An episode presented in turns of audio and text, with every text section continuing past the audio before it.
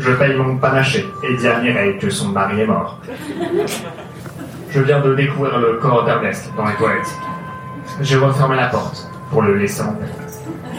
Je suppose que je ferai caca plus tard. J'entends des bruits de dispute. Ne me touchez pas. Ma personne est sacrée. La République, c'est moi. Il ne s'agit pas d'une bagarre d'habitués, mais de Jean-Luc Mélenchon, lors de sa perquisition sur BFM TV. La politique m'importe peu. Je marche dans notre bonne vieille capitale. Mireille avait l'air si triste. C'est incroyable de voir les liens qui peuvent venir un mari et une femme. Tiens d'ailleurs, ça me fait penser, comment elle va ma femme? Je ne pense pas l'avoir mentionné avant, mais cela fait maintenant 26 ans que je suis marié. Je ne suis pas rentré la voir depuis le premier tour des présidentielles. Je ne sais pas pourquoi, mais depuis que j'ai vu le corps d'Apollon de notre président de la République, je n'ai pas pensé une seule fois à ma femme. Il est vrai qu'elle n'était pas très fan de ma reconversion. Elle était tellement fière d'être mariée à un podologue. J'ouvre la porte de ma maison. Étrange. Il y a eu un curieux cambriolage. Les criminels ont changé la serrure.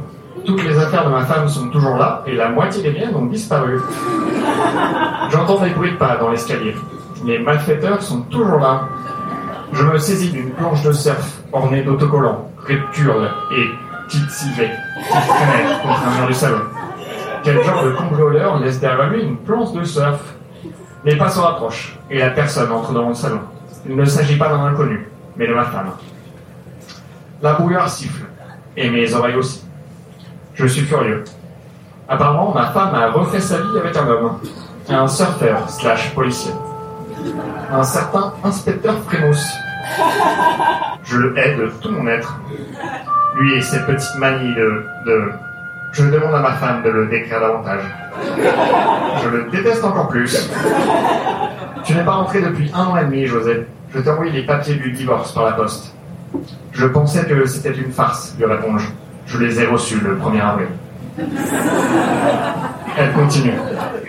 Ce n'était pas facile d'être mariée avec toi. Je crois que tu es une des personnes les plus égoïstes que j'ai jamais rencontrées. Tu es buté, tu ne m'écoutes jamais. Tu as un comportement compulsif et aussi mytho, mytho. Mon chat, mytho. Il vient de rentrer dans la pièce. Viens voir papa, mytho. Viens te mettre sur mes genoux. Fais une petite léchouille à papa, mytho. On l'a renommé Félix, m'a dit ma femme. Quelle drôle d'idée. Je ne comprends pas pourquoi. On parlait de quoi dis-je à la femme de ma vie en lui proposant une cigarette que je sors du fameux paquet que j'avais promis d'acheter il y a un an et demi. Je ne fume plus, José, m'a dit-elle. Je suis enceinte. Ça alors, ça fait longtemps lui demandai-je. Neuf mois, dit-elle, en me montrant son ventre aussi gros que celui de Gérard Depardieu. Je pensais que tu l'aurais remarqué. Quelle manière passive-agressive de me dire que je suis un mauvais détective. Elle n'a pas changé. Elle se met soudainement à crier. Classique. Je n'ai pas de savoir pourquoi je suis sur le point de me faire engueuler. José, je viens de perdre les os. Ah oui, et c'est ma faute peut-être. Il faut aller tout de suite à l'hôpital, continue-t-elle. Pas de problème. Je lui demande si elle a 15 minutes. Avec toute cette histoire, je n'ai toujours pas eu le temps de faire quelqu'un. Elle insiste. Très bien. Madame est grognon. Je suppose qu'il y a des toilettes à l'hôpital. Nous sommes sur la route. Je n'ai pas de permis et c'est ma femme qui a pris le volant. Chérie, dis-je, je sais que tu es un peu occupée, mais je pense que nous devrions parler du bébé. Je sais que c'est le mien. Et cela doit te coûter de garder un tel secret à ton nouveau compagnon? Mais tout va bien. Je suis de retour maintenant. De quoi tu parles? On ne s'est pas vu depuis plus d'un an, José. La famille Froussin est connue pour avoir des spermatozoïdes particulièrement lents. Cela ne m'étonnerait pas que c'est un impact sur la grossesse. Ce n'est pas comme ça que le corps humain fonctionne, José. Oui, enfin, je sais de quoi je parle. J'étais docteur quand même. Podologue, ouais, Oui, enfin, docteur des pieds, quoi. Ah, elle m'a manqué, ces petites chamaneries. Je tends la main pour la caresser. Mitou, qu'est-ce que tu fais dans la voiture? Ce petit filou nous a suivis. Nous arrivons devant l'hôpital. Laisse-moi ici et va derrière la voiture, lui dis-je en ouvrant la portière. Je dois aller aux toilettes. C'est une urgence. Souhaite-moi bonne chance, lui dis-je en trottinant. Ça risque d'être douloureux. Je m'assieds sur la cuvette. Elle est froide. Je frissonne. J'ai attendu ce moment si longtemps que je ne peux retenir une larme qui coule sur ma joue. Poussez Plus fort, oui, poussez À travers les murs, j'entends les ordres fermes et chaleureux de la sage-femme. Je m'exécute. Bon sang. C'est donc ça le miracle de la vie. Encore un petit effort. Je le vois qui sort. J'y suis presque. Doucement, il passe la tête et contemple pour la première fois le monde où il passera le reste de sa vie. C'est une fille.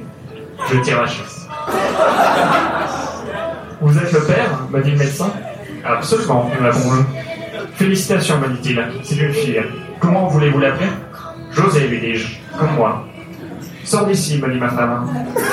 Je vois à son regard qu'il est peut-être temps d'aller retourner acheter des cigarettes. C'est mon enfant, mais ma femme a une nouvelle vie maintenant. Je signe les papiers de divorce que je gardais dans ma poche et les tends à José. Tu donneras ça à ta mère, lui dis-je. Je le prends dans les bras.